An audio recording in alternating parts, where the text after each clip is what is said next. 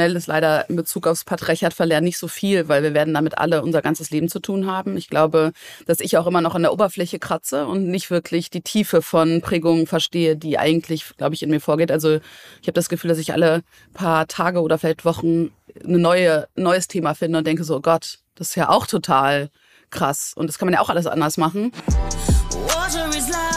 Aktivismus, Ehrenamt, soziales Engagement. Was versteckt sich eigentlich dahinter? Und wer engagiert sich hier eigentlich für was? Willkommen bei Viva la Social, dem Podcast von Viva Con Agua. Wir sind Micha Fritz und Sophia Burgert und sprechen hier mit unterschiedlichen Persönlichkeiten über ihre Beweggründe für soziales Engagement. Gemeinsam wollen wir herausfinden, warum es in der heutigen Zeit überhaupt so wichtig ist, sich zu engagieren und was kann Engagement überhaupt bewirken. Viel Spaß beim Zuhören.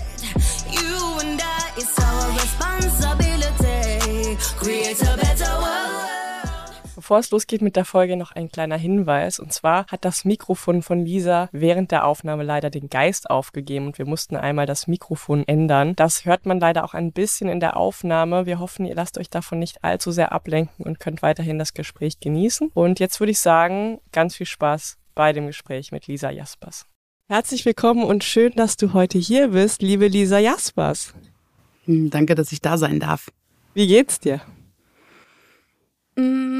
Ich habe heute Morgen vergessen, dass ich keinen Kinderdienst habe und habe aus Versehen meine Kinder halb versorgt, bis mir aufgefallen ist, dass ich keinen Kinderdienst habe. Und dann bin ich ganz schnell abgehauen und habe ganz entspannten Kaffee in der Sonne getrunken. Von daher, ich würde sagen, bisschen äh, aus dem Bett gefallen, ähm, sehr früh und dann aber noch äh, recovered auf dem Weg hierher. Sehr gut. Wie kann ich mir das vorstellen, Kinder halb zu versorgen? ich durfte den Arsch abwischen von meiner Tochter und, ähm, und anziehen und ein bisschen oberflächlich reinigen. Und dann war mein Mann so, du bist doch gar nicht dran. Und ich so, what? Ciao. Weil normalerweise, wenn ich nicht dran bin und die Kinder morgens äh, mich wecken, sage ich so, und Papa ist dran, ich schlaf. Wir sind dann auch mhm. meistens, genau, ja. Aber ja, okay. das hat heute Morgen, äh, ich war irgendwie so im Funktioniermodus, habe ich mich auch danach ein bisschen geärgert, aber dann war ich sehr früh draußen und das war schön, weil ich jetzt so, wenn du bis 10.30 Uhr schon einen ganz entspannten Tag hast und irgendwie mal langsam, ich bin nicht so ein Morgenmensch, das ist sehr schwer, wenn man mhm. keine Kinder hat und äh, das war jetzt alles ganz entspannt. Das klingt doch sehr schön. Micha, wie geht's dir?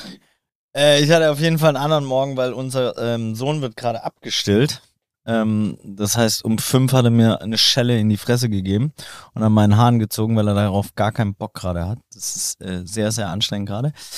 Ähm, und ja, sonst geht's mir gut, außer dass ich gerade kurz vorher, ich war wirklich fast pünktlich. Ja, möchte mich auch entschuldigen für zu spät sein. Und dann habe ich Kaffee verschüttet vorm Aufzug und dann dachte ich so, ah, kannst du nicht da liegen lassen, musste ich die Scheiße wegmachen, deswegen bin ich zu spät, sorry dafür. Das ist okay. Lisa, ich stelle dich einmal kurz vor, mhm. ähm, würde dir dann aber auch die Möglichkeit äh, geben, nochmal zu ergänzen, weil ich sicherlich nicht alles jetzt an den Themen äh, mitbringe, die du auf dem Check hast. Du bist Gründerin, Autorin, Speakerin und Aktivistin und setzt dich unter anderem ein für eine nachhaltigere und menschenzentrierte Arbeitswelt. Ähm, lass uns doch mal anfangen damit, dass du uns ein bisschen mitnimmst auf die Reise in deine Vergangenheit. Wo kommst du denn eigentlich her? Was hast du so getan in deinem Leben und wie kam es, dass du jetzt das machst, was du heute machst? Oh Gott, ich glaube, wenn ich fertig bin, ist wahrscheinlich die Zeit um. Du kannst dir ein paar Highlights rauspicken. genau. Also ich komme ursprünglich aus dem Ruhrpott. Das wissen die wenigsten, weil ich schon seit 20 Jahren in Berlin lebe. Ähm, und genau, ich habe eigentlich äh, Entwicklungs-, also ich habe Politik und äh, Development Studies studiert und ähm, komme auch gar nicht irgendwie aus irgendeinem Bereich, der was mit Design zu tun hatte oder so und habe auch so ein bisschen erst den klassischen Weg in die EZ, also in die Entwicklungszusammenarbeit gewählt. Habe bei Oxfam gearbeitet und danach bei einer Beratung, die so staatliche äh, Entwicklungsprojekte ähm, mit begleitet hat und habe dann aber irgendwie so ein bisschen, ich weiß auch nicht, also ich glaube, mittlerweile habe ich einen Begriff dafür. Damals war es eher so ein Unwohlsein von, irgendwie scheint das alles nicht gut fun zu funktionieren, besonders in Bezug auf Armutsbekämpfung und wirtschaftliche Entwicklung. Ich glaube, mittlerweile hätte, würde ich den Begriff verwenden, dass es sich sehr neokolonialistisch angefühlt hat. auch wenn ich sowohl Oxfam als Organisation als auch die Beratung, das hat nichts mit denen zu tun, sondern einfach mit den Strukturen und mit der Art von Abhängigkeiten, die da kreiert werden. Ähm, und die Art von nicht möglicher Augenhöhe, weil diese Abhängigkeiten da sind. und habe dann Folk Days gegründet mit dem Ziel, einen anderen Weg zu finden, wie quasi, ja, wie wir hier aus dem globalen Norden dazu beitragen können, dass sich bestimmte Regionen im globalen Süden wirtschaftlich entwickeln können und immer sozusagen mit dem Disclaimer, dass ähm, ich nicht das Gefühl habe, dass die das nicht ohne uns könnten, aber sie über die letzten Jahrhunderte so krass ausgebeutet wurden, dass sie ganz oft nicht die Möglichkeit haben, das zu tun und immer noch auch in diesen Abhängigkeits- und ausbeuterischen Verhältnissen ganz oft drin hängen, auch wenn natürlich genau das heute in Form von Lieferketten eher der Fall ist und nicht im Genau, aber auch natürlich gibt's immer noch Sklavenarbeit äh, in vielen Bereichen. Und genau, und Folk Days war für mich sozusagen so ein Versuch, ähm, Lieferketten so aufzubauen, dass wir uns wirklich anschauen, wie können wir es schaffen, innerhalb der Lieferkette maximal viel Wert vor Ort zu kreieren. Und dadurch hat sich dann sehr schnell das, der Bereich Kunsthandwerk für uns eröffnet, weil Kunsthandwerk, das Schöne daran ist, es ist sehr antikapitalistisch, es braucht sehr lange und man kann es nicht unbedingt schneller machen, weil dann die Qualität schlechter wird. Natürlich kann man geübt sein und dann geht's schneller. Und ähm, oft ein Produkt von einer Person gemacht wird. Also es ist jetzt nicht so ne, wie in einer Fabrik, wo jeder eine Sache machen darf, sondern es ist wirklich sowas, was einfach sehr anders funktioniert und, und auch einfach die ja, also die Schönheit und auch die ne, kulturelle Historie hinter ganz vielen kunsthandwerklichen Techniken und Produkten mich auch einfach sehr berührt hat. Genau, so ist dann Folk Days entstanden. Und dann habe ich im Rahmen von Folk Days irgendwann gemerkt, dass so wie ich arbeite und so wie ich als Chefin bin, nicht nur ich nicht geil finde, sondern auch meine MitarbeiterInnen nicht geil fanden und habe angefangen, auch an der Stelle ähm, zu gucken, wie ja, was für andere Rollenvorbilder brauchen wir eigentlich, wenn wir anfangen wollen, wirklich menschenzentriert Unternehmen und Organisationen aufzubauen, weil kannst dir ja vorstellen, oder ihr könnt euch ja vorstellen, dass wahrscheinlich die meisten Business Advices, die man so bekommt und auch die meiste Literatur natürlich aus einer sehr einseitigen und auch einer nicht sehr vielfältigen Perspektive geschrieben wird, nämlich meistens aus der Perspektive von weißen Männern im globalen Norden. Und haben dann ein Businessbuch, ich habe dann ein Businessbuch gemeinsam mit einer Freundin geschrieben, mit Naomi Ryland, wo es wirklich darum ging, also wir haben es also erst selbst verlegt auf Englisch. Äh, das heißt Starting a Revolution, was wir von Unternehmerinnen über die Zukunft der Arbeitswelt lernen können. Und das war wirklich auch der Fokus. Ne? Also nicht nur Frauen, sondern vor allen Dingen Frauen, die radikal anders Dinge machen, weil es gibt natürlich auch sehr viele Frauen und Unternehmerinnen, die alles genauso machen wie alle anderen. Genau. Und jetzt noch vielleicht den letzten, die letzte kleine, den letzten kleinen Exkurs, den ich in meinem Leben gemacht habe. Das ist so jetzt letztes Jahr ähm, entstanden, beziehungsweise ähm, auch aus Starting Revolution, weil wir dann gemerkt haben, okay, cool, jetzt haben wir diese ganzen geilen Ideen und diese ganzen geilen Vorbilder und jetzt könnten wir eigentlich alles umbauen. Haben aber dann auch gemerkt, dass ganz viele Dinge so tief in uns verankert sind, dass wir die erstmal uns anschauen müssen, reflektieren müssen, bevor wir überhaupt Dinge wirklich radikal anders machen können. Und daraus ist dann ähm, das Projekt Unlearn Patriarchy entstanden, wo wir mit 14 anderen AutorInnen ähm, darüber geschrieben haben, in welchen Lebensbereichen wir das Patriarchat verlernen müssen. Und dort habe ich das Kapitel Unlearn Kapitalismus geschrieben. Also wo trifft sich das Patriarchat und der Kapitalismus und was sind die Auswirkungen davon? Und bin dadurch, glaube ich, jetzt auch, also mittlerweile bin ich, werde ich sehr viel seltener von Unternehmen eingeladen, um Workshops zu machen. so ein bisschen schade, weil das immer sehr gut bezahlt war.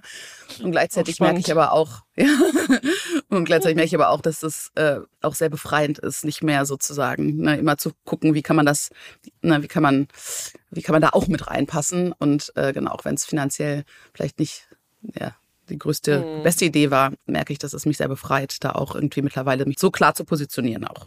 Ja, so. verstehe. Das war schnell so, Durchlauf. Ich hätte jetzt eigentlich schon 15 Rückfragen. Ich habe jetzt auch Micha gesehen, der hat ganz fleißig schon sich Notizen gemacht, während er aufmerksam zugehört hat. Hast du die Bücher gelesen, Micha? Ich habe beide zu Hause und ich habe beide reingeguckt. Ähm, ich muss einfach ehrlich, also ich bin immer ehrlich, ich habe sehr, sehr, sehr lange kein Buch gelesen. Deswegen habe ich auch unter anderem auch Stress mit meiner Frau gehabt, weil ich das Buch über Einschlafen von Kindern und, und wie sie auch nicht gelesen habe, das sie mir aufgedonnert hat das muss ich jetzt lesen, sonst gibt's zu Recht Einläufe. Ich habe wirklich mehrere Fragen. Ich habe, ähm, ich finde es voll spannend. Es ist dünnes Eis und äh, ich habe warme Socken an, weil ich natürlich in der Position bin, die genau das ist, was es ist. So, ich äh, bin jetzt auch 40, habe mich in äh, eine Vorstandsposition reingebaut als Gründer etc. Versuche die gerade abzugeben, um genau da auch Raum zu kreieren, weil ich der Meinung bin, walk the talk, weil sonst würde ich noch zehn Jahre einfach in diesem Mechanismus bleiben und habe aber natürlich diese ganzen Narrative voll drin und Unlearn ist a part of it. Hast du schnelle Tipps für, äh, für Leute, die nicht Bücher komplett lesen und so weiter und die, die sie umsetzen können, wenn sie in Führungspositionen sind und zum Beispiel mittelalterliche, alte Männer sind, was sie machen können, um eben nicht diese ganzen Fails zu machen. Und im zweiten Schritt reflektieren sie es dann auch und lesen auch das Buch etc. pp. Aber einfach, weil ich manchmal helfen so schnelle Ableitungen und du hast es ja alles schon durchgespielt gefühlt im Kopf. Also ich würde jetzt erstmal sozusagen, ich glaube, schnell ist leider in Bezug aufs Patriarchat verlernen nicht so viel, weil wir werden damit alle unser ganzes Leben zu tun haben. Ich glaube, dass ich auch immer noch an der Oberfläche kratze und nicht wirklich die Tiefe von Prägungen verstehe, die eigentlich, glaube ich, in mir vorgeht. Also ich habe das Gefühl, dass ich alle paar Tage oder vielleicht Wochen ein neue, neues Thema finde und denke so, oh Gott, das ist ja auch total krass. Und das kann man ja auch alles anders machen. Ähm, von daher, ähm, und ich glaube auch, und ich meine, du hast gesagt im nächsten Schritt, aber ich glaube schon auch, also ich muss sagen, jetzt in Bezug auf beispielsweise den antirassistischen Diskurs hat es mir extrem geholfen. Ich bin auch jemand, der nicht so super gerne Sachbücher liest und ähm, ne, ich habe eh schon so viele Gedanken in meinem Kopf und dann kommen noch diese Gedanken dazu. Aber ich habe zum Beispiel in diesem Diskurs gelernt, dass es einfach krass wichtig ist, dass ich mich auf meinen Arsch setze und die Sachen lese und auch erstmal für mich mich schäme und auch erstmal für mich diesen Lernprozess durchlaufe. Und deshalb, das war auch ein bisschen ehrlich gesagt am Anfang die Intention von anderen Patriarchie, weil wir gemerkt haben, dass wir in ganz vielen Gesprächen immer wieder Männern erklären mussten, warum es wichtig ist, auch andere Stimmen, nämlich Unternehmerinnen, Raum zu geben. Ne? Und das ist, warum wir denn ein Buch geschrieben haben, wo wir nur mit Frauen gesprochen haben, weil es gibt ja auch Männer, die Sachen anders machen. Und irgendwann haben wir halt gesagt, so, ey, es wäre so geil, wenn wir ein Buch hätten, was wir einfach Männern empfehlen können und sagen könnten, so, it's not my job to explain it to you. So, lies dieses Buch und danach können wir voll gerne reden, weil dann zumindest ein Mindeststandard gelegt ist. Und ich weiß, dass du auch ernsthaft interessiert bist, diese Dinge zu verlernen, weil ich glaube, wie gesagt, ich glaube, dass man sich bewusst machen muss, dass es, äh, dass es krass viel Arbeit ist und du hast es ja gerade schon beschrieben, dass es auch bedeutet, dass man Macht abgibt und das bedeutet, dass man auch finanzielle Privilegien abgibt. Und in Bezug auf das Thema könnte ich dir auf jeden Fall empfehlen, mit dem letzten Kapitel anzufangen. Das ist nämlich das Thema Unlearn Macht.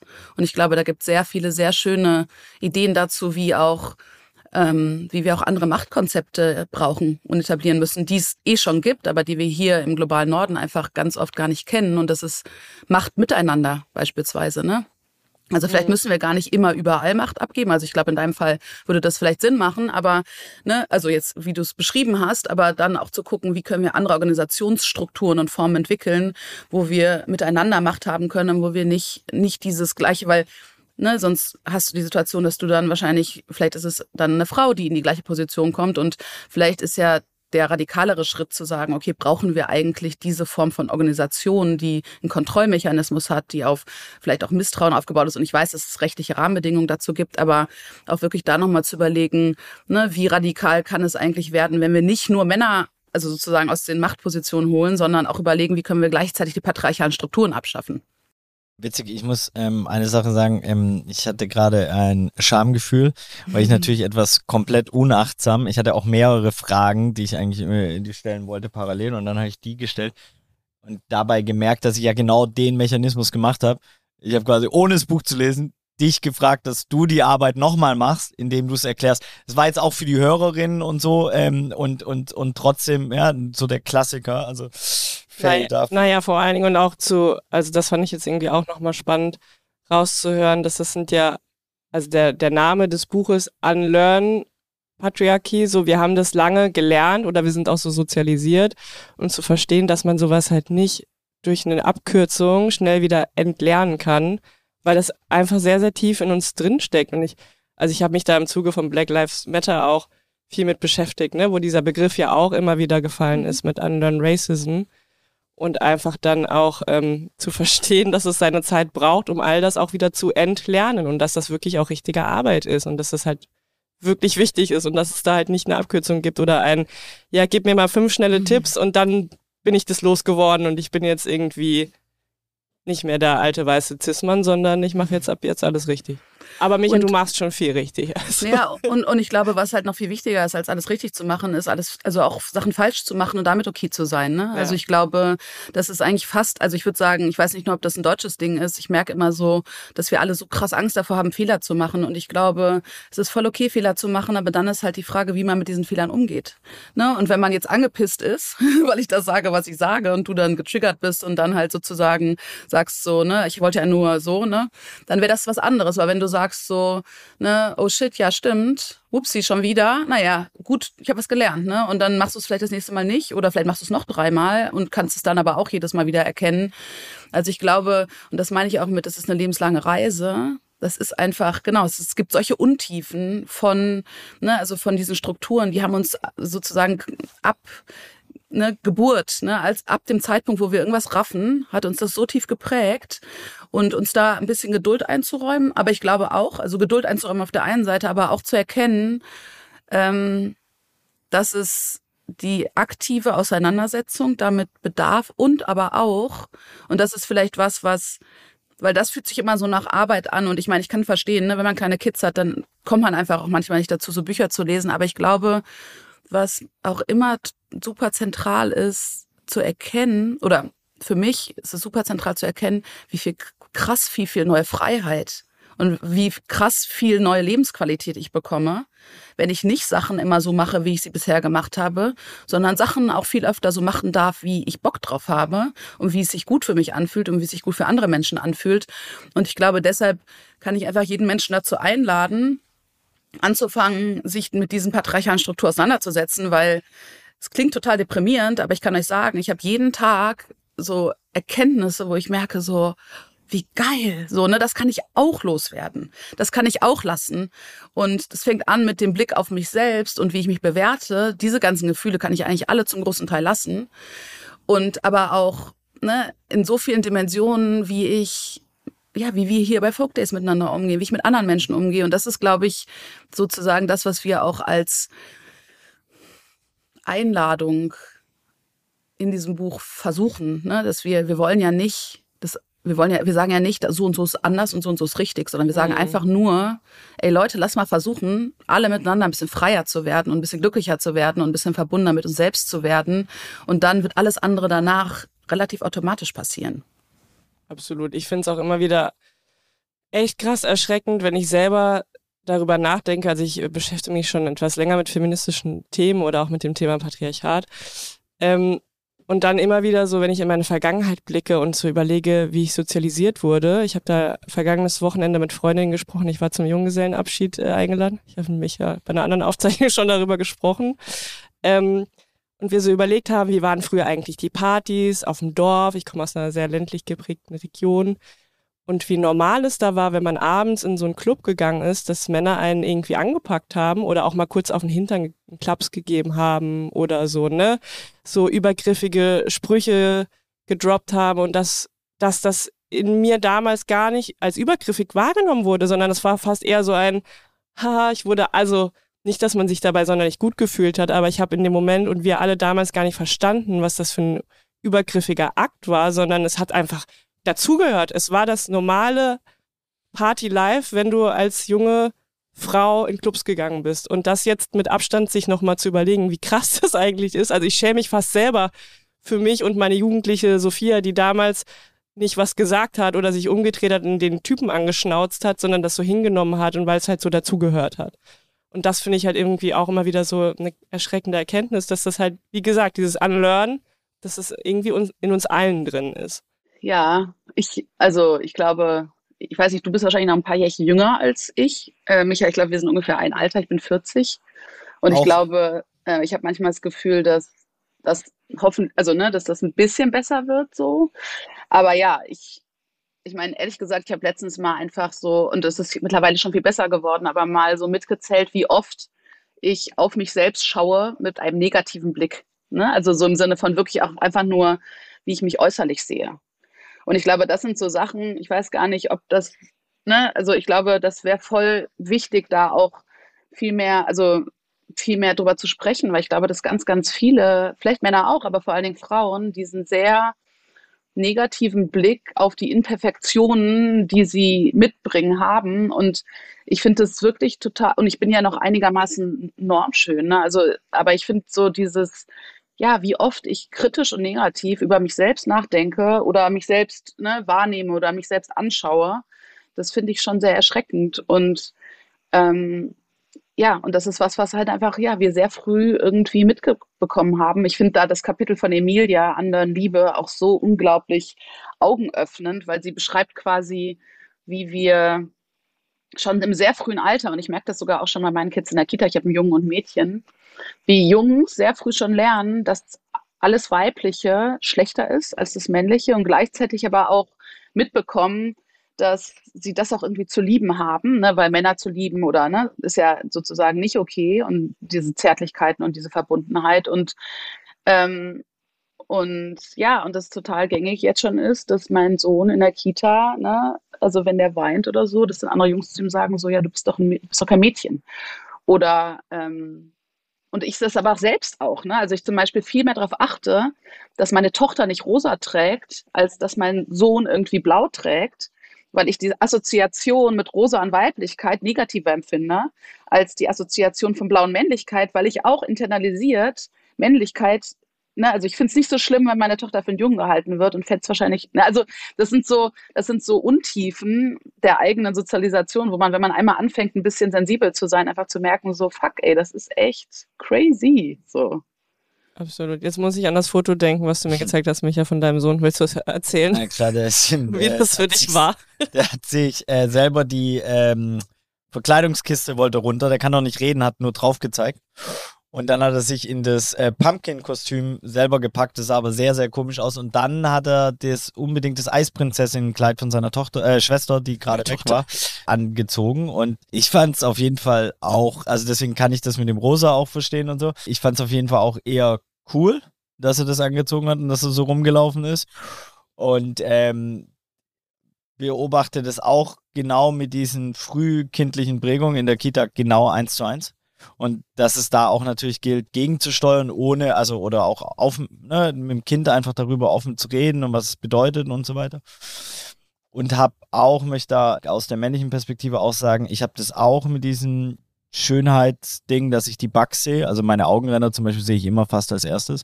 Krasseste Augenränder durch Viva Con Aqua. Danke für diese Augenränder. Sponsored bei Festival Season und Millantor Gallery und so. Also auch damit kann ich äh, auf jeden Fall resonieren und deswegen äh, werde ich auf jeden Fall das letzte Kapitel Ansage und des anderen Liebe schon mal lesen. Lisa, ich würde gerne mit dir noch ein bisschen über das Thema ähm, Textilindustrie reden, weil du da ja auch viel wichtige Arbeit äh, geleistet hast oder immer noch leistest. Du bist ja auch unter anderem Initiatorin der Petition Fair by Law. Magst du mal kurz erklären, was sich dahinter versteckt und was da eigentlich ähm, in der Petition gefordert wird? Sehr gerne. Genau, ich habe durch meine Aufgabe bei Folk Days relativ oft auf Panels auf irgendwelchen Fair Fashion Summits oder wo auch immer gesessen und habe mich mit Menschen und UnternehmerInnen darüber unterhalten, was können wir eigentlich tun, damit äh, textile Lieferketten nachhaltiger werden. Ähm, vielleicht so für die globale Einordnung. Ne? Also wir sind ein Wirtschaftssystem, was schon sehr, sehr problematisch ist und der Textilbereich ist davon sozusagen nochmal der absolute Höhepunkt. Ne? Also muss man einfach sagen, in Bezug auf Umweltverschmutzung, aber auch in Bezug auf menschliche Ausbeutung. Ähm, und ich habe davon schon erzählt, dass, eigentlich mein Hinter dass ich vom Hintergrund Politikwissenschaftlerin bin ähm, und irgendwie immer so gedacht habe, was ist eigentlich mit der Politik? Weil, ne, also gerade in Bezug auf, auf Menschenrechtsverletzungen, da gehen wir ja in Themen rein, die, ne, da gibt es ja eigentlich Gesetze für. Ne? Eigentlich gibt es ja ähm, ne, Abkommen, um Menschen zu schützen. Ähm, und gleichzeitig aber auch bemerkt habe, in Lieferketten ist das nicht der Fall, ne? weil natürlich werden wir hier durch, äh, ne, durch unser Grundgesetz und viele andere Gesetze geschützt, aber in Lieferketten im globalen Süden ist das, ist das nicht der Fall und habe dann an, angefangen zu recherchieren, habe dann auch gefunden, unterschiedlichste Leute, die da schon viel Arbeit zu gemacht haben, aber was für mich super wichtig war, erstmal zu erkennen, ah krass, da gibt es eine total simple Lösung, nämlich Unternehmen dafür haftbar zu machen, was in ihren globalen Lieferketten passiert. Und diese Lösung wird nirgendwo diskutiert. Ne? Also es ist nichts, also wird natürlich in Fachkreisen diskutiert, aber es ist nichts, was mir jemals untergekommen ist, als ein Mensch, der sich mit diesem Thema eigentlich relativ intensiv beschäftigt. Und deshalb haben wir dann Fair by Law gestartet, um eigentlich erstmal überhaupt diese Aufmerksamkeit auf dieses Thema zu lenken und zu sagen, so, Leute, es gibt, ne, klar, Unternehmen sollten sich verantwortlicher verhalten, auch KonsumentInnen sollten sich verantwortlicher verhalten, aber es gibt auch ein ganz anderes Level, wo man das Ganze regeln kann und das ist eine gesetzliche Ebene. Und dann haben wir genau über Change angefangen, Unterschriften zu sammeln und haben dann auch eine Übergabe gemacht. Also wir haben, ich glaube, wir sind dann irgendwie bei 170, 180.000 Unterschriften gelandet und haben dann wirklich auch mit anderen Gruppen zusammen einfach sehr stark dafür gepusht, dass es dieses Lieferkettengesetz in Deutschland nun gibt. Es gibt es. Es ist dieses Jahr in Kraft getreten und jetzt gerade machen wir sozusagen Next Step dass wir versuchen, da auch nochmal auf EU-Ebene, weil natürlich haben wir hier einen Binnenmarkt. Das heißt, eigentlich macht das Gesetz auf EU-Ebene viel mehr Sinn. Mhm. Sind wir jetzt gerade dabei, auch nochmal Druck aufzubauen, dass wir ein EU-Gesetz bekommen, was vielleicht sogar besser wird als das deutsche, weil ins Deutsche muss man ganz klar sagen, haben halt große Wirtschaftsverbände äh, unter dem äh, Schutzschild des äh, Wirtschaftsministeriums damals unter Altmaier halt sehr viele Lücken rein ähm, verhandelt, die halt das Gesetz nicht so gut machen, wie es hätte sein können. Nichtsdestotrotz gibt es dieses Gesetz und das verändert halt das, das Narrativ und auch die Verantwortung, die Unternehmen haben. Und deshalb genau, könnte besser sein, aber ist total geil, dass es jetzt endlich gibt. Ja, mega krass. Also Glückwunsch erstmal noch dazu. Ist ja auch gutes äh, Motivationsquelle quasi für alle Menschen, die denken, sie könnten nichts verändern. Weil es, ne, es ist zwar ein langer Weg, aber es äh, und war sicherlich auch nicht tiefenentspannt und trotzdem habt ihr es geschafft, dass ein Gesetz in Kraft getreten wird, das darauf aufmerksam macht und auch einfach die Unternehmen in die Verantwortung, die ja auch die ganzen Profits rausziehen und die wahren ökologischen Kosten dabei ja quasi teilweise noch subventioniert werden, etc. pp.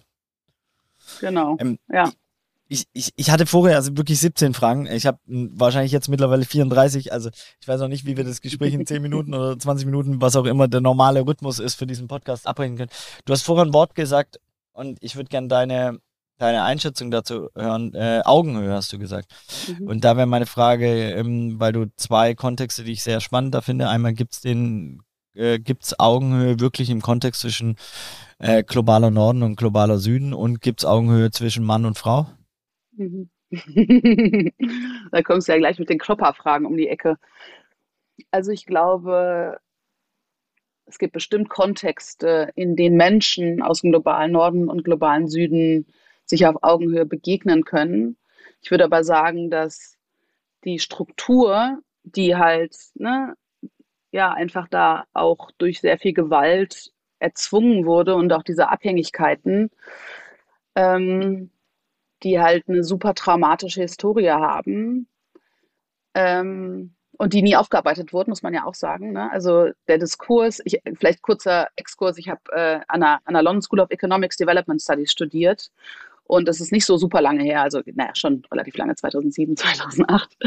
Und, ähm, und ich glaube, was mir jetzt im Nachhinein total krass auffällt, ist zum einen, dass ich fast nur weiße ProfessorInnen hatte, was total crazy ist. Und zum anderen, dass dieses Narrativ von wir haben da, wir haben es verbockt. Ne? Also wir sind da auch zum ganz, ganz großen Grad dafür verantwortlich, was jetzt gerade armutsmäßig und auch in Bezug auf Konflikte und Krisen passiert, dieses Narrativ war eigentlich kaum existent. Und mhm. ich glaube Krass. zum Beispiel ein Diskurs zu sowas wie Reparationen, ne? international, dass einfach klar wird, okay, es geht hier nicht um, ne, wir helfen euch, sondern es geht darum, so eigentlich müsste es, so Major Money müsste einfach verschoben mhm. werden. Ähm, ich glaube, das ist etwas, was immer noch sehr, sehr wenig, zumindest hier im globalen Norden, diskutiert wird und zumindest auch in den Kreisen, in denen es eigentlich diskutiert werden müsste, finde ich. Und von daher glaube ich, dass, wie gesagt, wenn zwei Menschen es schaffen, sich miteinander zu befreunden und eine Verbindung miteinander zu gehen, in, einem spezifischen Kontext, natürlich kann es dort auch Augenhöhe geben, aber ich glaube, wenn man sich auf einer eher systemischen Ebene bewegt und wenn man eher in Richtung ne, irgendwie ja auch nicht einfach nur auf individueller Ebene, glaube ich. Und selbst da, ne, glaube ich auch, auch auf einer individuellen Ebene, wenn beispielsweise ne, der Mensch aus dem globalen Norden weiß ist und der Mensch aus dem globalen Süden schwarz ist, kann das auch natürlich total viele Ebenen von internalisierten Vorurteilen und Rassismus ähm, beeinflussen, diese Augenhöhe. Die Frage ist auch so ein bisschen vielleicht, was ist Augenhöhe? Aber mhm. ähm, ich glaube trotzdem, und das ist vielleicht auch das, was ich in Bezug auf Männer und Frauen sagen würde. Ich glaube, solange es strukturell so eine krasse Abhängigkeit gibt und auch so eine krasse, auch zum bestimmten Grad eine Unfreiheit, die uns beeinflusst, ist es, glaube ich, total schwer, von einer strukturellen Augenhöhe zu sprechen. Natürlich denke ich, dass Individuen ähm, das miteinander hinbekommen. Nichtsdestotrotz, je mehr strukturelle Ebenen in die persönliche Beziehung reinkommen, und das kann ich als Mutter sagen, ne, desto weniger einfach ist es, diese Augenhöhe auch beizubehalten. Und vielleicht ein kleines Beispiel, damit es nicht ganz so abstrakt ist. Ähm, mein Mann und ich teilen uns die Kinderbetreuung und Care-Arbeit 50-50. Und das ist wirklich auch so, dass, der ne, also, dass wir wirklich da auch mittlerweile mit einer sehr strukturierten Excel-Tabelle rangehen, weil das sonst nicht funktioniert und wir uns anderen streiten. Und er ist Unternehmer, hat ein Start-up.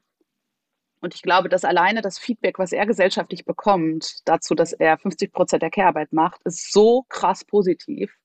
Und immer wenn wir Streits haben über diese Themen, sagt er oder sagt er manchmal sowas wie, naja, aber ich bin ja kein Arschloch. So, ne? Ich mache ja schon voll viel und ich bin ja schon super bemüht. Und, ne? und ich bin dann immer so, ja, aber die Referenz auch, ist auch nicht, ob du ein Arschloch bist oder nicht. Die Referenz ist, ob wir uns das teilen, ob das gerecht ist. Und ich glaube, das ist genau so ein Beispiel, wo mhm. ne, wir eigentlich eine Beziehung auf Augenhöhe haben, also mit allen Einschränkungen, die vielleicht auch unbewusst uns prägen. Ne?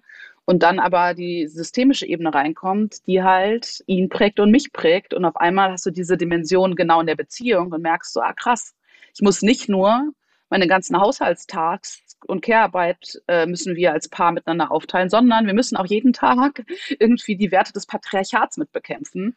Und das wird dann auf einmal zu einer krassen Mammutaufgabe.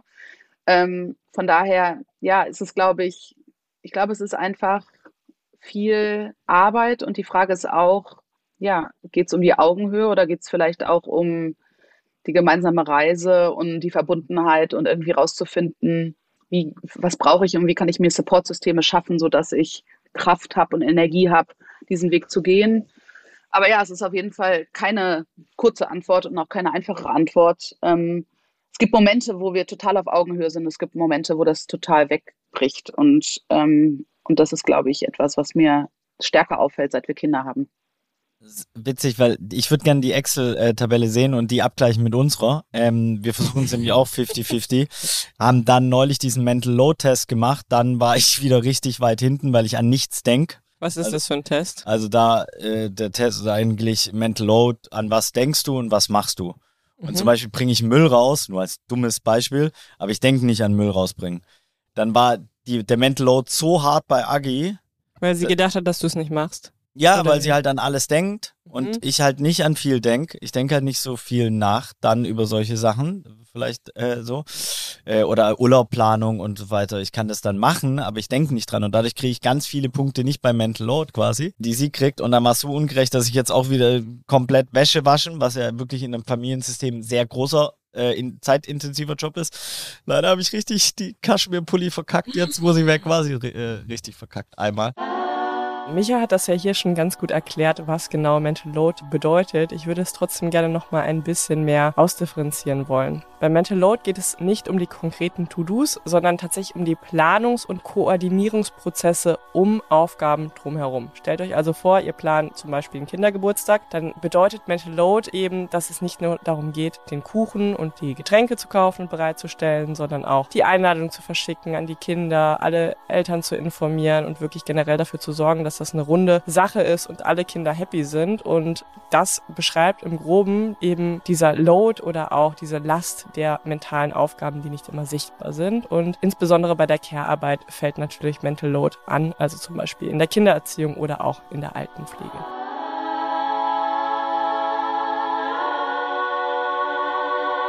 Aber was ich erzählen wollte, ist, ich finde es interessant, dass dein Mann viel Props bekommt, weil das bekomme ich auch. Und ich habe die Kinder auch immer mal wieder dabei und so, so bei Vorträgen und so weiter. Und ähm, das ist ja zum Beispiel auch etwas im Narrativ, das würde meine Frau niemals bekommen. Also sie wäre schlecht organisiert, sie hat es nicht geschafft, die Kinder zu versorgen und mit dem Job und so. Und ich werde abgefeiert und ey, wie avantgardistisch, dass du deine Kinder mitbringst und süß, verbringst Zeit mit denen und so weiter. Wo ich denke, auch da ist so viel äh, zu verlernen. Und das auch, ich weiß nicht, wie es dir geht, aber ich glaube, wir sind in so einer transformatorischen Ebene, also unser äh, Alter auch, ne, dass wir diese Rolle des Vaters, weißt du, mein Vater, der war von 7 Uhr bis 8 Uhr weg, der war Arzt, ist von Putzfrauen gekommen, von der Arbeitsmentalität und so, narrativ, Arbeit kann keinen Spaß machen, und so, was ich irgendwann auch als Grundannahme wegwerfen musste und sagen würde, warte, Vater, meine Arbeit macht mir Spaß. Ich liebe meinen Job. Ich, deswegen mache ich das. Und, ähm, und da ganz viele Veränderungsprozesse eigentlich in unserer Gesellschaft gerade abgehen, die auch die Leute gar nicht alle mitkriegen. Und deswegen ist auch in Anführungszeichen dieser alte weise Mann so abgehängt, weil er immer noch über Gender nachdenkt oder denkt, dass der Diskurs, aber das sind so viele Diskurse eigentlich, die wir gerade haben und auch Verschiebungen in der Gesellschaft und Sachen, die wir plötzlich reflektieren. Also allein wie du über Patriarch sprichst, ja, das war vor fünf, sechs, sieben, zehn Jahren, 2007, ja, als du an der äh, Economics, ich habe vergessen wo, aber an der Universität studiert hast, da war das nicht Teil. Das heißt, das ist in zehn Jahren passiert und da sind so viele und das ist, finde ich, gibt zum einen krass Hoffnung und gibt aber auch korrigiert mich gerne, so auch eine gewisse Form der Überforderung, wo Leute die Komplexität fast gar nicht handeln können. Ja, plus ergänzend nochmal, was Lisa eingangs gesagt hat, und das finde ich schön und finde ich wird in diesem Diskurs auch oft ein bisschen vernachlässigt, ist so das Thema, wie gehen wir mit in Anführungsstrichen Fehlern um? Also jetzt zu erwarten, dass diese tiefliegenden also deinem Vater zum Beispiel vorzuwerfen, so, ne? Also ich glaube, das macht alles überhaupt gar keinen 82, Sinn. der ist raus. Papa, wenn Eben. du diesen Podcast hörst, ich habe dich trotzdem lieb. also ich hatte mit meiner 82-jährigen Oma auch schon diverse Diskussionen über das Thema Rassismus etc. Und es ist einfach, muss ich mir selber immer wieder auch an die eigene Nase fassen, zu sagen, so, ey, du lebst halt auch in einer gewissen Blase und wir bei Viva Con Agua beschäftigen uns ja auch viel mit diesen Themen, ne? Und Micha, du erzählst als Gründer, wie du auch Vorbild sein möchtest oder in deiner Beziehung zu deiner Frau, wie du versuchst sozusagen all diese Strukturen aufzubrechen. Aber immer wieder darüber auch ähm, Stolper. Ja, zu stolpern und in Anführungsstrichen zu sagen, es ist okay, Fehler zu machen, was auch immer das bedeutet, und zu sagen, das ist ein langer gesellschaftlicher Prozess und es wird uns auch noch eine, eine lange Zeit begleiten. Und ich glaube, das auch immer wieder sich zu Augen zu führen und sagen, das ist auch okay, weil es eben jahrhundertelang in uns tief verankert wurde und so gelernt wurde. Und es wird auch eine, noch eine Weile dauern und da vielleicht auch eine gewisse Weichheit mit sich selber zuzulassen oder auch mit dem eigenen sozialen Umfeld. Voll gehe ich mit. Vielleicht ein sehr positives Erlebnis, was ich, also es ist ganz interessant. Ich habe eigentlich immer nur Themen gehabt, wo ich krass für kämpfen musste und das Gefühl hatte, so irgendwie wird das nicht mit offenen Armen angenommen, sei es irgendwie Folk Days oder sei es by Law oder sei es irgendwie auch Starting Revolution, ne? Warum sollte man jetzt menschenzentriert arbeiten und so? Und das erste Mal, dass ich merke, dass ich so voll offene Türen einrenne, ist wirklich mit anderen Patriarchie, was mich total überrascht, weil ich bin so, hä, das ist irgendwie so eigentlich das Radikalste. Buch, also oder ne, war, kam äh, uns auf jeden Fall so vor. Und ich war jetzt letzte Woche auf so einer Tagung, Tage der Utopie in Vorarlberg mit Margit Rassfeld, die hat mich sozusagen mitgenommen. Sie hat anderen Bildung gemacht und ich habe anderen äh, Business oder anderen Wirtschaft gemacht. Und dann hatten wir irgendwie am zweiten Tag noch so einen Sitzkreis mit irgendwie ganz gemischten, super gemischte Gruppe, aber überhaupt nicht meine Bubble. Ne? Also eher älter, ne? gemischt Männer, Frauen. Und da haben sich auch ganz viele nach dem Vortrag noch mit reingeklingt. Also es war ein sehr, sehr großer Sitzkreis. Und aber das war so, wir haben es so krass gut geschafft, alle miteinander, so eine Atmosphäre von krasser Verbundenheit und auch so, we are all in this together. Ne? Also so, es geht ja nicht um Männer, die wir ab, also die abgeschafft werden müssen, sondern es geht um ein bestimmtes Konzept von Männlichkeit, was einfach auch für Männer extrem toxisch ist, weil es ihnen nicht erlaubt, echte Beziehungen zu haben und weil es ihnen nicht erlaubt, zu weinen und liebevoll, also ne, liebevolle Räume betreten zu können auf die gleiche Art und so weiter.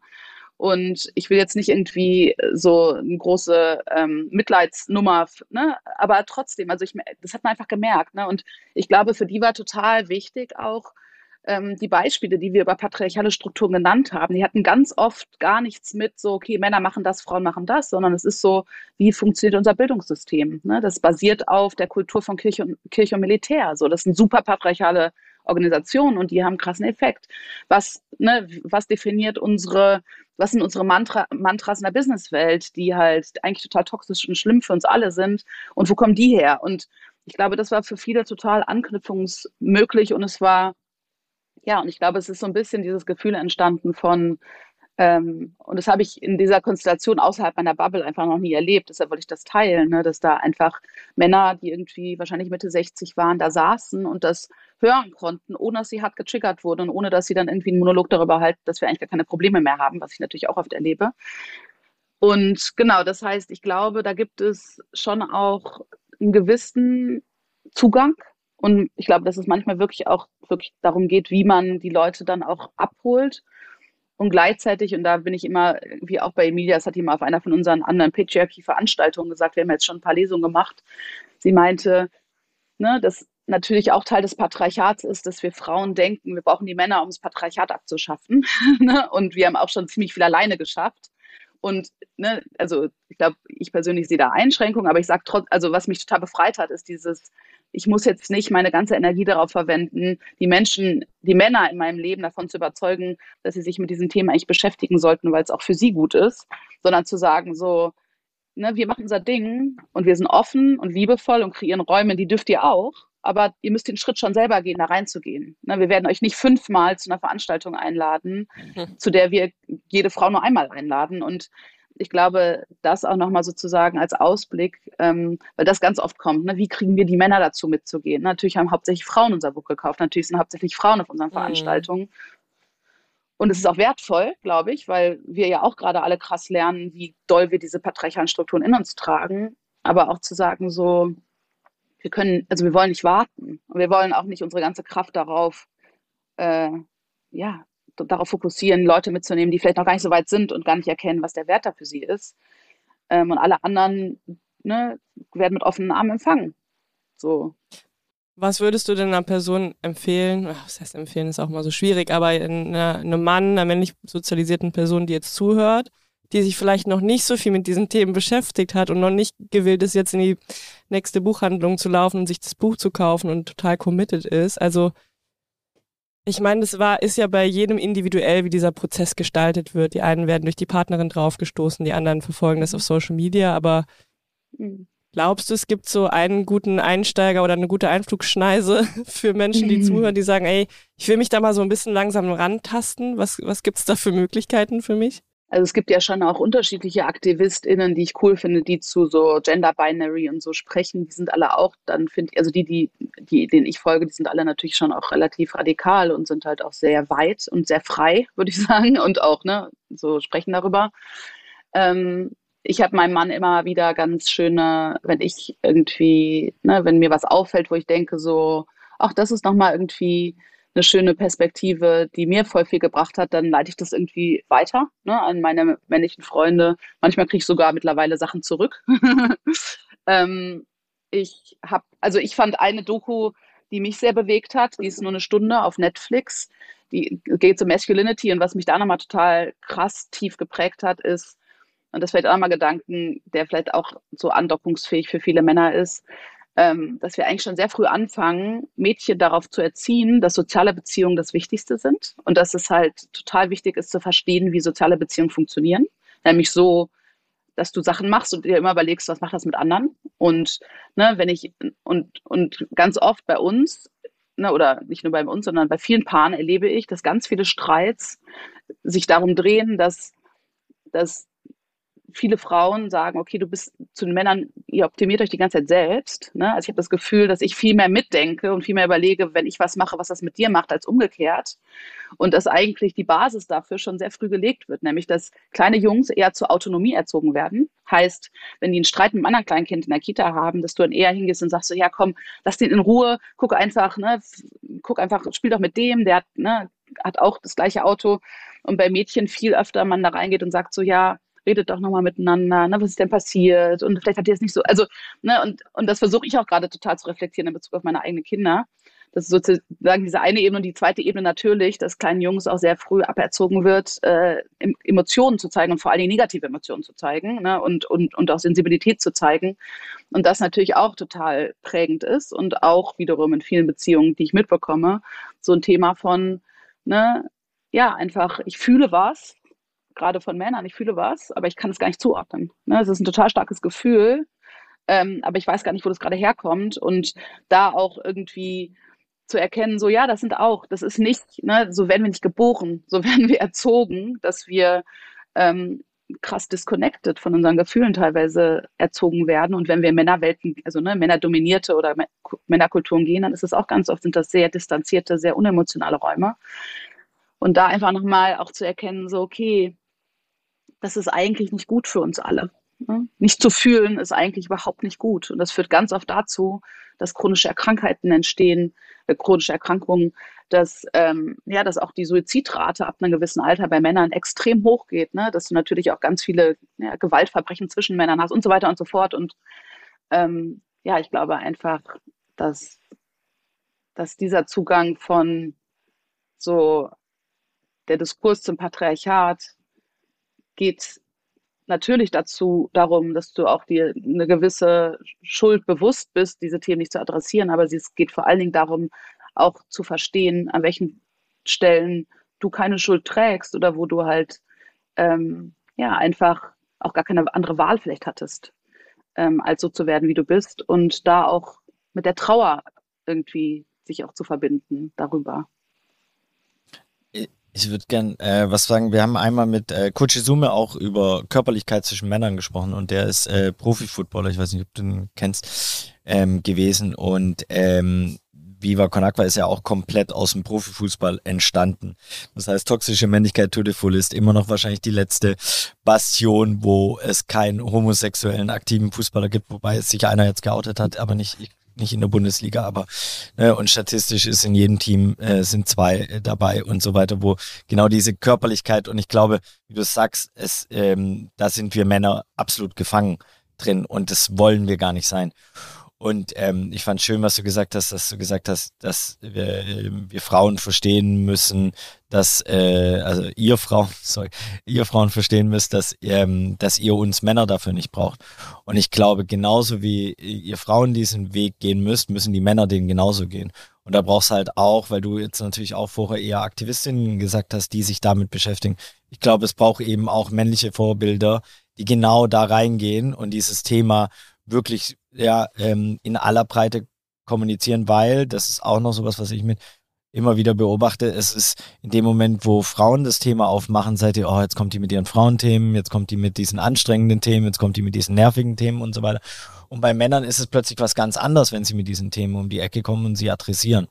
Und deswegen könnte es sein, dass es vielleicht auf drei Ebenen funktionieren muss, in der, also auch bei den Frauen sozusagen, bei äh, den Männern und bei allen zusammen äh, so und alles, was dazwischen liegt, äh, gibt ja auch noch. Ähm, also so, und das macht es natürlich auch wieder komplex und herausfordernd und trotzdem, ich glaube, auch da sind wir in der Gesellschaft noch gar nicht so weit. Also ich, mir würden nicht viele Männer einfallen, die genau das zu ihrem Thema machen. Und ich glaube, das bräuchten wir. Also wenn ihr da draußen noch kein Thema habt für euch, äh, dann äh, packt euch das anlernen. Ähm, kann, könnt ihr das sagen? Ich kann das nicht aussprechen, auch nach 26 Semestern Englisch nicht. Patriarch. Kann keiner aussprechen übrigens.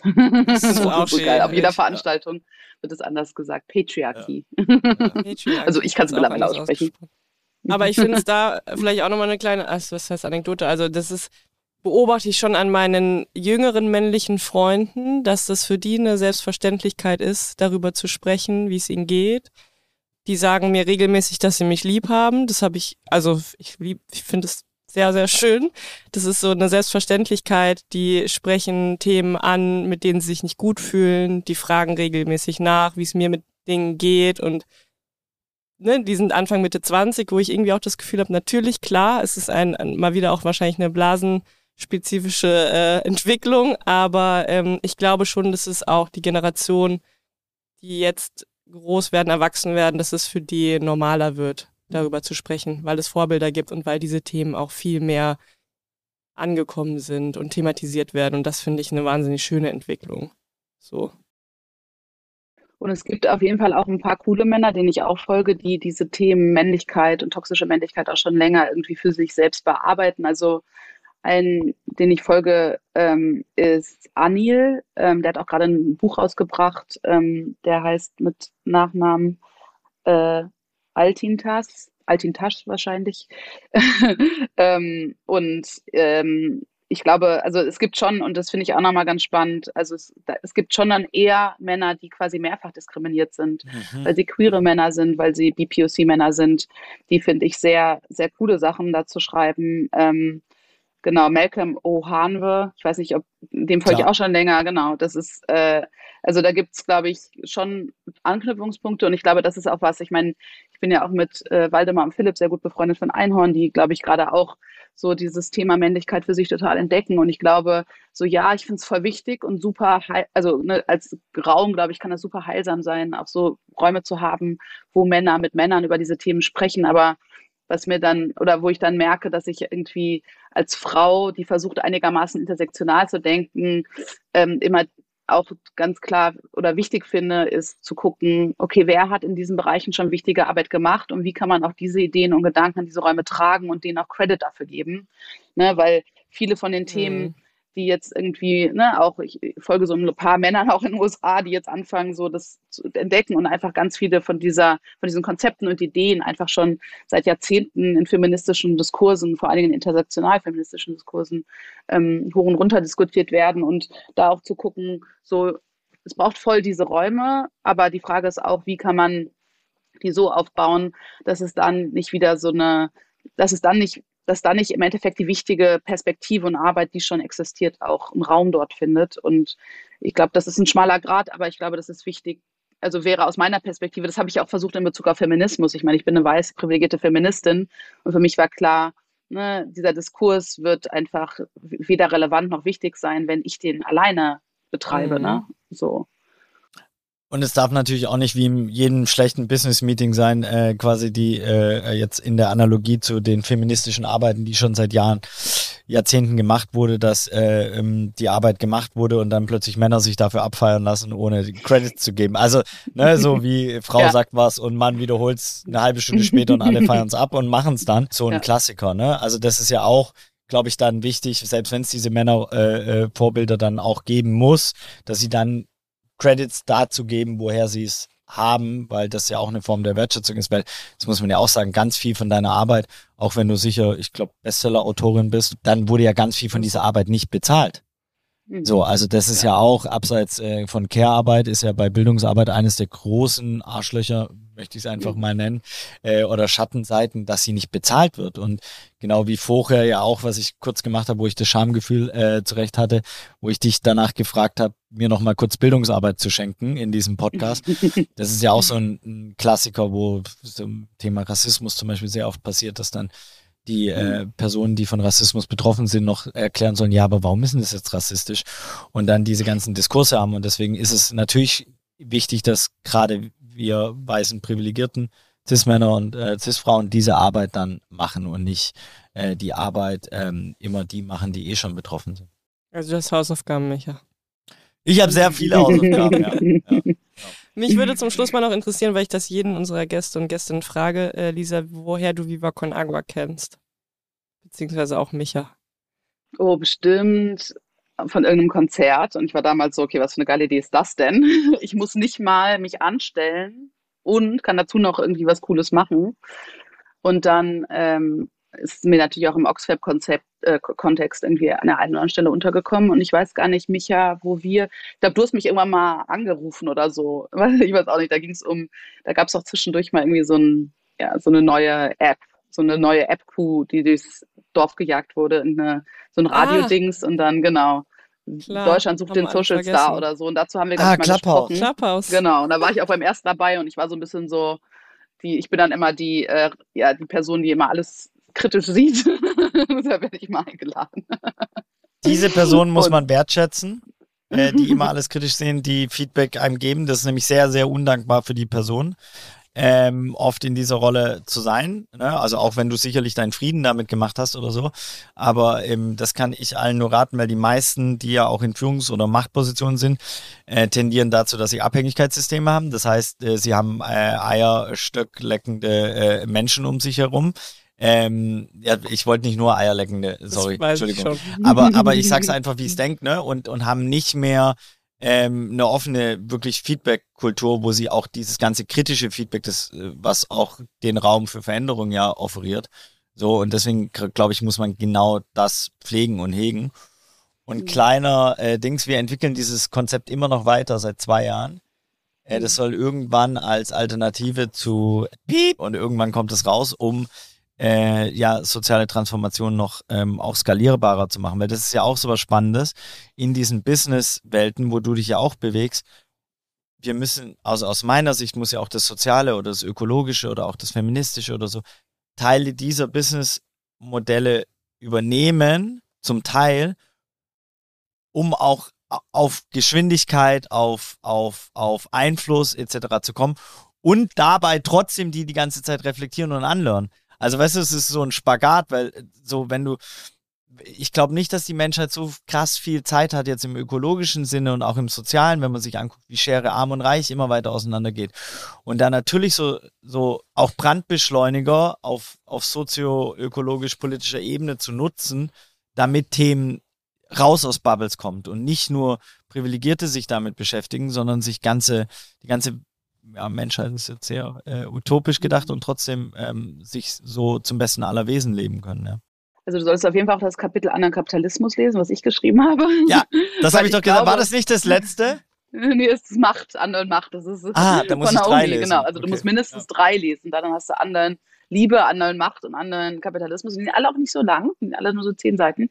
Ja, ähm, weil ich glaube, ja, also auf jeden Fall, aber ich meine, ehrlich gesagt, könnte man da eine eigene Podcast-Folge zu machen, weil natürlich, ist, damit beschäftige ich mich von morgens bis abends. Wenn ich nachts aufwache, denke ich drüber nach. Ich glaube, wir sollten sehr vorsichtig sein, Elemente aus dem kapitalistischen Wirtschaftssystem zu nutzen zu wollen, um soziale Probleme zu lösen, weil im System angelegt Ungleichheit ist und wir auch an einem Punkt sind, wo wir das eigentlich durch das bestehende System nie mehr rückgängig machen können, sondern einfach viel radikalere Lösungen brauchen. Und ich glaube, da sehr vorsichtig zu sein und zu gucken, klar gibt es bestimmte Dimensionen und auch technologische Fortschritte, die wir nutzen sollten. Und gleichzeitig brauchen wir, glaube ich, eine ganz andere Art, wie wir zusammenkommen, wie wir wirtschaftliche Beziehungen leben. Und ich sage nicht Unternehmen, sondern wirtschaftliche Beziehungen, weil ich auch glaube, ja, dass ja. Unternehmen voll die Oldschool-Idee ist. Ne, wir haben jetzt ja. irgendwie eine Box und das ist das Unternehmen und das ne, muss einfach nur auf sich selbst schauen und ne, darf nicht nach außen und darf nicht Netzwerk und genau, also ich habe da sehr, sehr viele, also mache mir da sehr, sehr viele Gedanken. Es gibt auch ein paar Unternehmen, die ich in meinem Kapitel vorstelle, die beispielsweise Ownership ganz anders denken, die auch Beteiligungsprozesse anders denken, um auch diesen Diskurs. Ne? Also es gibt Unternehmen, die im aktuellen System versuchen, Dinge anders zu machen, so wie wir auch und so wie ihr auch. Ne? Ähm, aber da eher zu schauen, okay, dieses System ist nicht durch irgendwelche Stellschrauben zu fixen. Wir müssen wirklich fundamental an dem Ort ansetzen, wo der Schmerz ist und wo auch wir unsere völlig verkackte Beziehung zu Geld haben und zum Selbstwert haben. Und das ist der Ort, wo wir eigentlich starten müssen, um neue Beziehungen zu kreieren, nämlich aus ne, diese Verbundenheit mit uns selbst und dieses Anlernen wirklich so ne, bei uns selbst anzufangen und zu verstehen, okay, solange ich meinen eigenen Wert immer an irgendeine Form von wirtschaftlichen oder ökonomischen Wert knüpfe, werde ich nie irgendwas Nachhaltiges bauen können. Ähm, das ist zumindest eine Erkenntnis, die mich sehr, sehr, sehr prägt und viele die daraus abgeleitet werden müssen. Aber genau, von daher voll spannend. Ich finde es auch gut, ne? also zu sagen, okay, es gibt Menschen, die versuchen, Dinge anders zu machen, aber da auch immer sehr vorsichtig zu sein, in dem mhm. zu gucken, okay, wir machen jetzt einfach das, was die machen, nur nachhaltig, finde ich problematisch und wird auch nicht funktionieren.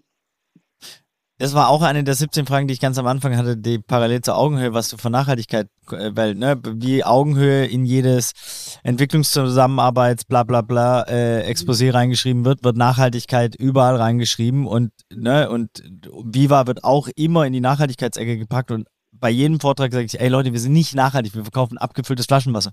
Das sozial ist ein Menschenrecht, sollte keinen Preis haben. Ökologisch ist es eigentlich ein Desaster, ja, so Getränke abzufüllen, wenn du Leitungswasser machen kannst.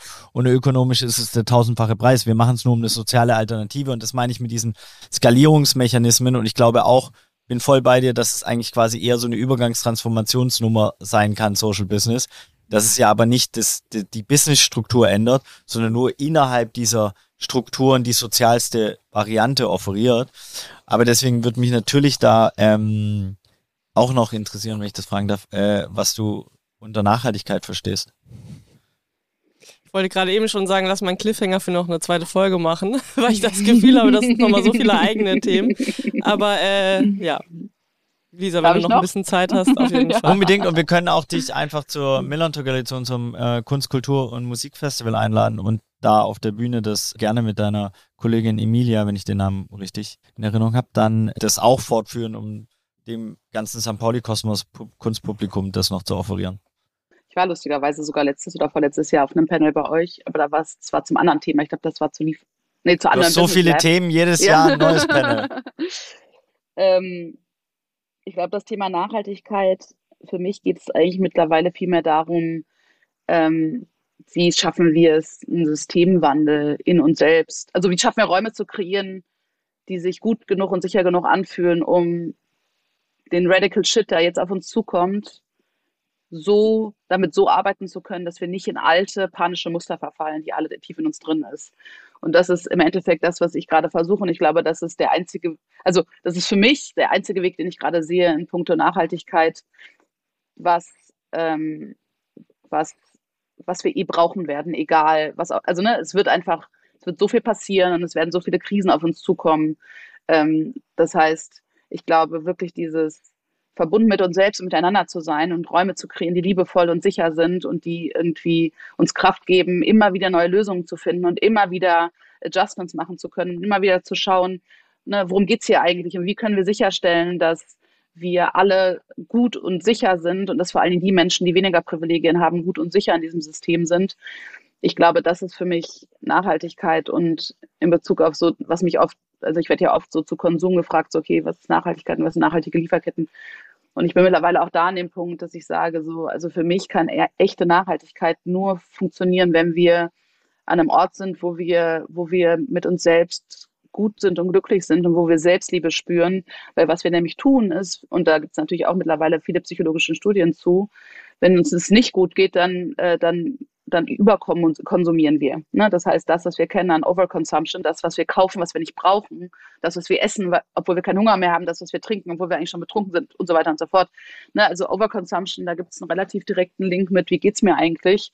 Und von daher bin ich mittlerweile so, dass ich, wenn ich irgendwie gefragt werde, gib mir mal deine zehn Nachhaltigkeitstipps oder so, dann bin ich immer so, es gibt eigentlich nur einen und der ist, einfach zu versuchen, öfter mal einzuchecken und rauszufinden, wie geht es mir eigentlich gerade und gibt es etwas, was ich daran verändern kann, wie es mir gerade geht.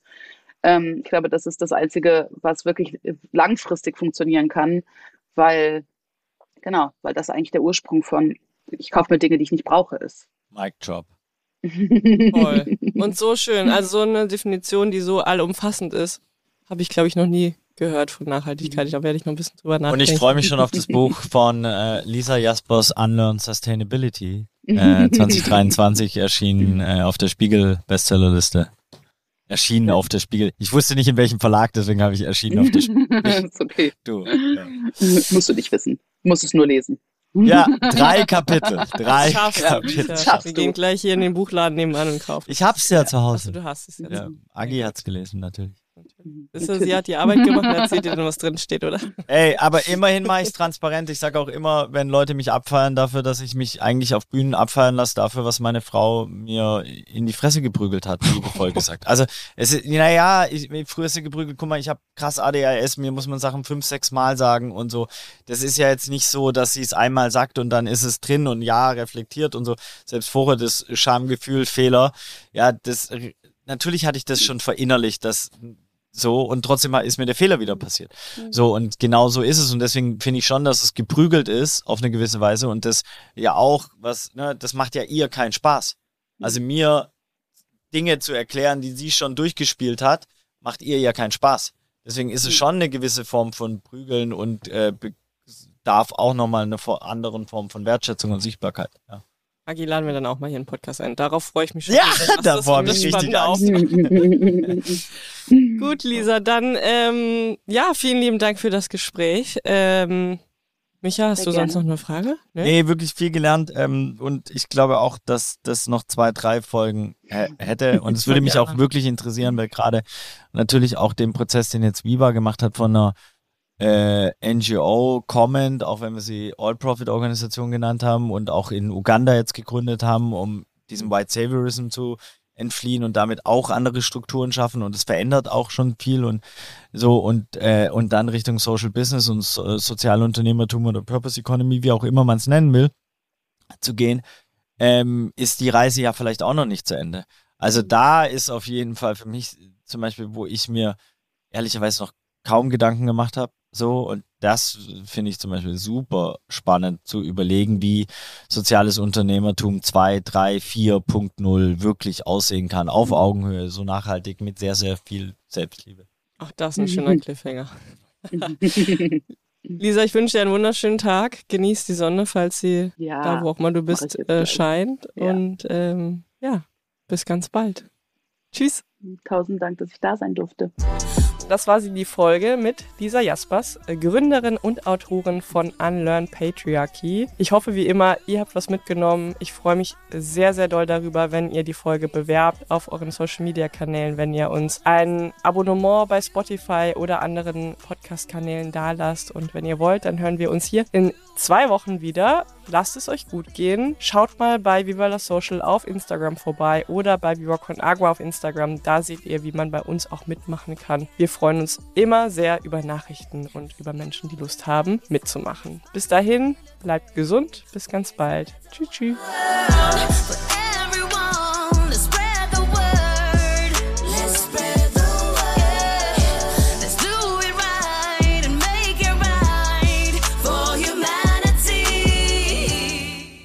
Dieser Podcast wird produziert von Podstars bei OMR.